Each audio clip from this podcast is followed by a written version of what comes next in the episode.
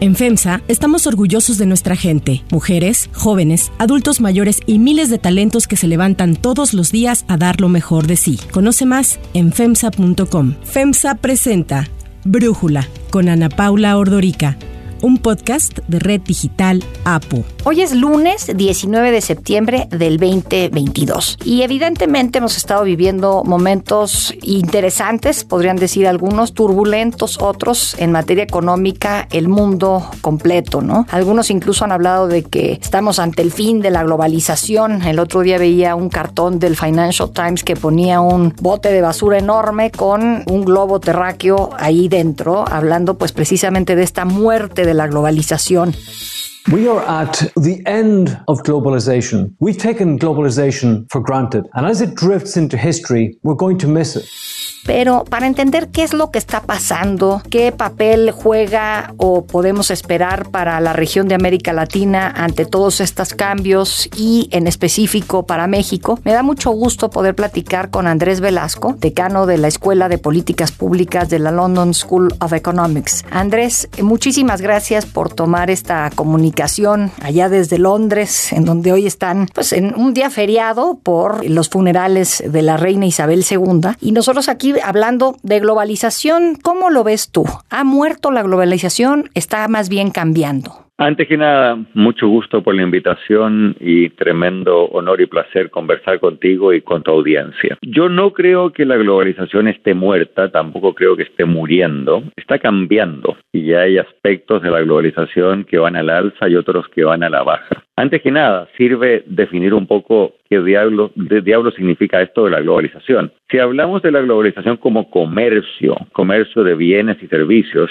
en lo grueso la globalización sigue vivita y coleando. Sospecho que si yo voy a un supermercado en el DF, así como un supermercado en Londres, buena parte de los productos que me voy a encontrar no son producidos en el mismo país o son producidos en el mismo país con componentes importados, etcétera, el mundo sigue comerciando y mucho. ¿Qué ha pasado? Evidentemente en los últimos años hubo tremendos temblores, la crisis financiera de hace 15 años, después la pandemia, ahora la guerra, las tensiones políticas no solo con Rusia, sino que también con China, y esto está cambiando la cara del comercio en bienes, probablemente hay una reasignación de quién provee qué cosa a quién. Las cadenas de valor, como se llaman, se van a volver más regionales. Probablemente Estados Unidos le compre más a México y menos a China, pero cambios más, cambios menos, me parece que sería muy precipitado declarar la muerte de la globalización. Pensaría entonces más bien como que se ha modificado la lógica con la que pensaba el mundo, vamos a ponerlo así, en donde de alguna forma si los países antes en su toma de decisiones. Se preguntaban en dónde es más barato y eficiente producir y no les importaba si esas inversiones se iban a países en los que se violaban derechos humanos, no se respetaban las libertades, por ello pues de alguna forma incluso China entró al G20, Estados Unidos invirtió muchísimo en China, al igual que otros países, que ahora la lógica ha cambiado y la geopolítica se está anteponiendo a la economía, las nuevas preguntas que se podrían hacer los gobiernos son en dónde es más seguro producir o comprar, si se debe de comerciar con países que se considera una amenaza, tomando en cuenta pues, lo que vemos en materia energética, por ejemplo, en Europa ahorita. Russian energy company Gazprom has followed through with its plans to reduce gas supply to Germany through the Nord Stream 1 pipeline. Germany's gas network operator confirmed that flows have dropped just 20% of their normal volumes on Wednesday morning. The cuts will make it difficult for Germany to fill its reserve tanks before the winter. Primero que nada, yo no creo que sean los gobiernos los que toman esas decisiones, son en buena medida las empresas. Lo que cambió radicalmente en el mundo en los últimos cinco años es que países que parecían estarse volviendo gradualmente más liberales, más abiertos y más tolerantes, como China, han dado marcha atrás y se han vuelto más cerrados, más dictatoriales y un eh, lugar menos propicio para hacer negocios. Creo que ese es el cambio fundamental. Lo de Rusia es parte de eso, pero el Producto Interno Bruto de Rusia es más pequeño que el de España. No está en la misma liga económica y comercial que China. Y por lo tanto, lo, que ha pasado es que antes de hablar ni de guerras ni de derechos humanos, que son asuntos evidentemente muy, muy importantes, y en especial yo al menos nunca me sentí muy cómodo con la realidad de que muchas empresas hacían, hacían muchos negocios en países tremendamente abusivos pero dicho lo anterior, para una empresa norteamericana, inglesa, francesa o alemana que tiene operaciones en China, lo que cambió es que hoy día probablemente los teléfonos de esa empresa están intervenidos y el ascensorista reporta lo que se dice en el ascensor a alguna agencia de inteligencia y las intervenciones legales, si no tan legales, abiertas y no tan abiertas por parte del gobierno en la economía se han vuelto cosa de todos los días. Y por lo tanto esa empresa extranjera dice no sé si quiero tener necesariamente operaciones aquí, si me siento tan cómodo, si mi personal está seguro, si no me van a robar todo tipo de secretos comerciales. Ese es el cambio fundamental. El ambiente de negocios de China varió y varió por razones políticas. China evidentemente ha sido una dictadura hace mucho tiempo, no hay que engañarse en esa materia, pero había gente que inocente o, no tan inocentemente pensaba que China en la medida que se volviera más próspero, se volvería, no diré democrático, pero más abierto, más tolerante, más proclive a jugar por las mismas reglas que el resto del mundo. Y esa ambición o esa ilusión se vino al suelo en los últimos años. No es el único cambio, pero sospecho que es el cambio más fundamental. Y entonces entonces, en este mundo con tantos cambios, en donde pues uno de ellos es esta China que se ha radicalizado en materia de violación de derechos humanos, menos libertades y tal, ¿en dónde ves tú que hay un futuro, por ejemplo, para las inversiones, ¿no? Escuchaba a un amigo citar a Larry Summers, el exsecretario del Tesoro, refiriéndose a que Europa en estos momentos es un museo, China una cárcel, Japón un asilo y las cripto una apuesta. No hablo ahí de América Latina, entonces, ¿qué podemos pensar? O sea, ¿a dónde se pueden ir las grandes inversiones en este contexto? Veo que mi ex jefe Larry Summers, yo fui profesor en Harvard muchos años en la época que Larry Summers era el rector, así es que créeme que lo conozco y siempre ha tenido talento para acuñar buenas frases. Lo que dijiste me parece un poco extremo para Larry, pero entiendo la intención del mensaje. Ahora, yo me permitiría una salvedad. Esas tendencias que tú describes y que están implícitas en esa cita muy jugosa son ciertas, pero no hay que exagerarlas. Primero, claro, China se volvió menos atractivo, pero el PIB de China, eh, depende cómo lo midas, es casi tan grande o mayor que el de Estados Unidos y por lo tanto China como jugador y como actor importante en la economía internacional no va a desaparecer. Y te puedo asegurar que si tú vas al supermercado de tu barrio en México, vas a seguir encontrando que buena parte de los productos que venían de China aún vienen de China y que la ropa más barata y las zapatillas deportivas eran de China hace 20 años y en 5 o 10 años más seguirán viniendo de China. No hay que exagerar esto. Del mismo modo que no hay que exagerar que Europa está bien. Europa es un continente al que le cuesta tomar decisiones, donde el crecimiento de la economía no es el más dinámico. Pero bueno, yo soy profesor en una universidad europea y hoy día llegaron los estudiantes y llegaron estudiantes de todo el mundo que vienen muy emocionados a estudiar en Europa y por lo tanto el papel de Europa como generador de conocimientos en la frontera de la investigación. A fin de cuentas, la vacuna contra el COVID se desarrolló primero que nada en Oxford, en Inglaterra, y después en Alemania. Entonces, yo tampoco tiraría a Europa por la borda así con tanta rapidez. Ahora, la pregunta, evidentemente, es si esto a América Latina la, favorece y no la favorece. Y yo me atrevería a decir lo siguiente. Creo que mm, en el corto plazo, evidentemente, hay economías que se han visto favorecidas. Cuando hay países que no le quieren comprar petróleo a mm, Rusia, se lo pueden comprar quizás a Colombia o, o Argentina. O cuando hay peleas con la soya, y China no le quiere comprar soya o soja, como le dicen en Argentina, a Estados Unidos, bueno, le puede comprar soja a Brasil o Argentina o Uruguay. Por lo tanto, en el corto plazo ha habido oportunidades nuevas. La pregunta es cómo se va dibujando en el mediano y largo plazo. Y aquí permíteme una apreciación que es clave al inicio. El papel de América Latina en el comercio mundial se viene achicando hace mucho tiempo, con la parcial excepción de México. México es el único país que en los últimos 25 años dentro de América Latina aumentó en vez de disminuir su peso en el comercio internacional. El resto, Brasil, Argentina, Colombia, Perú, mi país, Chile, todos como porcentaje del comercio mundial se vienen achicando, no creciendo. Y por lo tanto, para beneficiarse de verdad de estas condiciones, para que el famoso nearshoring o friendshoring se vaya no solamente a Guadalajara y a Monterrey, sino que también a, a Bogotá o a Barranquilla o a San Paulo o a Buenos Aires, hay mucho paño que cortar en cuanto a la capacidad tecnológica de estas economías, a la calidad de su infraestructura, a la estabilidad de su macroeconomía, a la seguridad personal, porque las empresas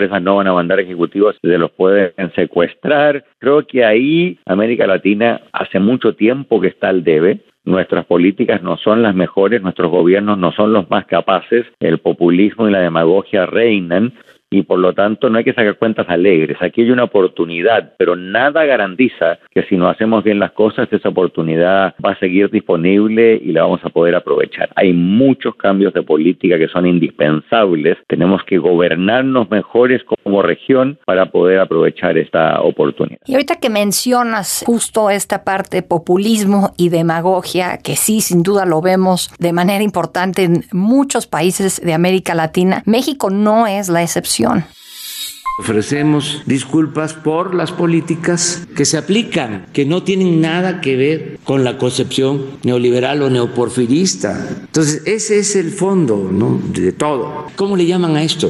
Populismo, paternalismo. Si garantizar que la salud sea un derecho y no un privilegio, si entregar los medicamentos de manera gratuita es ser populista, que me apunten en la lista. Entonces, ¿cómo entender que sigan llegando inversiones a México? A veces he escuchado que tiene que ver con que nuestros vecinos están peor y entonces a México sí puede, aún con este contexto político, en la parte económica, aún hay fondos de inversión de las grandes pensiones eh, de Estados Unidos que todavía podrían invertir en México, por ejemplo. O sea que sí hay algunos temas que nos diferencian del resto de América Latina, a pesar de que en el contexto político tengamos un presidente populista y un demagogo. México es una economía razonablemente grande al costado de la mayor economía del planeta. Por lo tanto, tendría que ocurrir un cataclismo para que dejara de haber inversiones americanas o canadienses en México. Creo yo, la pregunta no es si va a haber más o menos inversiones. Con el grado de integración comercial y financiera que tiene México con el resto de América del Norte, inversiones va a haber. La pregunta es si esas inversiones van a ser lo suficientemente grandes y lo suficientemente diversas y dinámicas como para que impulsen un crecimiento de la economía mexicana que no sea tan patéticamente lento como el que ha ocurrido en las últimas dos décadas. Entre los economistas internacionales que están en mi rubro, una de las preguntas por resolver que todo el mundo se hace en cuanto seminario y conferencia uno participa es por qué si México tiene tanta integración con Estados Unidos, si tiene un tratado de libre comercio con Estados Unidos, si ha hecho muchas reformas de aquellas que el Banco Mundial y del FMI recomienda, bueno, ¿por qué México no crece? Los países emergentes en Asia crecen al 5 y al 6 y México en un buen año crece al 2,5. México tiene un gran logro y un gran fracaso. Su gran logro es que México tenía crisis macroeconómicas cada sexenio y cuando eso pasaba el país reventaba, la inflación deuda pública se volvía inmanejable y de esas crisis hubo muchas. En los últimos 20 años México no ha tenido una de esas crisis porque el manejo macro, el manejo de Hacienda y del Banco de México se volvió más predecible, más responsable y más profesional. Y ese es un tremendo logro de México que nunca hay que menospreciar. Y eso no es de un gobierno en particular, es de todos los gobiernos del PRI y del PAN y tiene que, que ver con las instituciones por ejemplo, Banco de México, que México ha ido construyendo y fortaleciendo. Eso es un logro. Ahora, lo anterior significa que México no ha tenido grandes crisis macroeconómicas, pero eso no quita que México no, no crece. Y México no crece porque estas islas de productividad, las grandes empresas que automotrices muy ligadas a Estados Unidos que puede uno encontrar en Guadalajara o Monterrey, son islas de altísima productividad en un mar de muy baja productividad, porque el resto de México, la pyme, la empresa pequeña, la empresa familiar, sigue con una productividad de un país muy subdesarrollado, lo que contrasta radicalmente con estas empresas, por ejemplo, del sector automotriz, que están entre las más productivas del mundo. Entonces el desafío no es que venga, digamos, es muy bueno que vengan otras empresas a seguir invirtiendo, por ejemplo, en ese sector, pero el gran desafío es que esa modernización, ese encadenamiento, como dicen los economistas, se extienda más allá de una media docena de islas y una media docena de sectores. Y así como ves a esto positivo y esto negativo en el caso mexicano, en otros países de América Latina, ¿qué nos puedes comentar? Siento que a veces el hecho de que Brasil sea un país que hable portugués, como que no lo integramos mucho en estos análisis, pero tiene ahorita una elección en puerta muy interesante, un reto muy interesante, lo que acaba de pasar en Colombia con la llegada de Petro. Quiero decirles a todos que hoy empieza nuestra segunda oportunidad en Chile, tu país, la derrota de la... O sea, estoy mezclando economía y política, pero precisamente para preguntarte, ¿qué te llama la atención positivo y negativo de la región? Parto por lo negativo, porque es lo más abundante. Creo que América Latina sigue siendo una región muy mal gobernada. Te lo grafico así. Mira tú las muertes per cápita producto de la pandemia y vas a ver que de los 20 países con mayores muertes per cápita, 8 son de América Latina, incluyendo Brasil, incluyendo México, incluyendo Argentina, incluyendo Colombia, Ecuador, Perú, etcétera. Y evidentemente eso es más de un tercio de los 20 países más afectados y América Latina no constituye un tercio de los países en el mundo. Dicho de otro modo, estamos muy sobre representados en la liga de los países fracasados a la hora de contener la pandemia.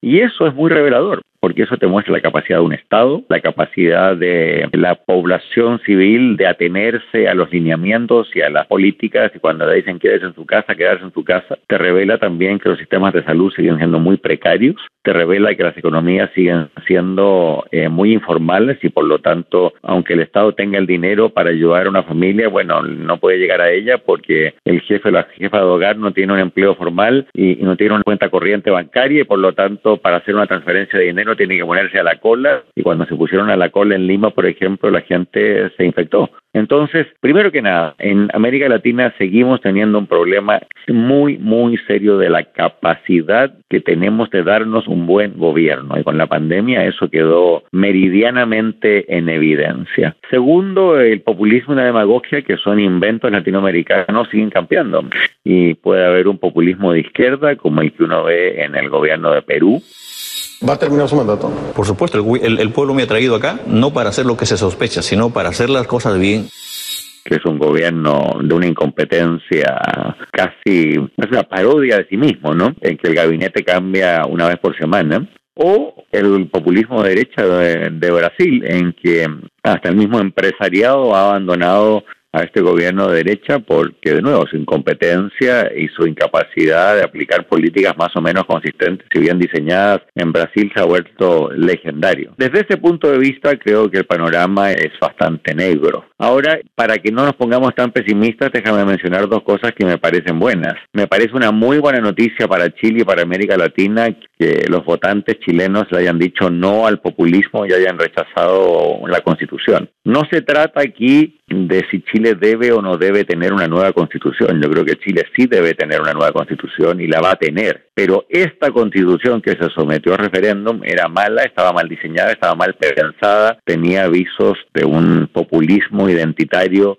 que creo que ya le han hecho mucho mal a América Latina y que para Chile habrían sido bastante malsanos. Y la democracia chilena creo que sale fortalecida de ese, de ese referéndum porque fue una elección muy limpia, donde el resultado se supo a las 7 o a las 8 de la noche sin que nadie alegara ninguna trampa ni ningún mal manejo y donde el presidente hizo un discurso responsable de Estado en que reconoció que había perdido y llamó a la concordia y al diálogo.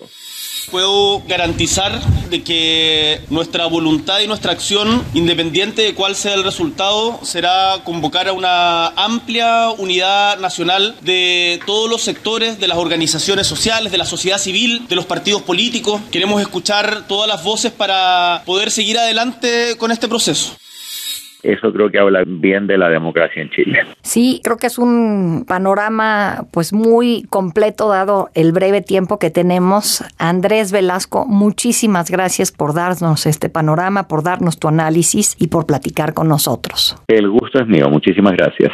Si te gusta escuchar Brújula, te invitamos a que te suscribas en tu aplicación favorita o que descargues la aplicación Apo Digital. Es totalmente gratis y si te suscribes será más fácil para ti escucharnos. Además, nos puedes dejar un comentario o calificar el podcast para que sigamos creciendo y mejorando para ti.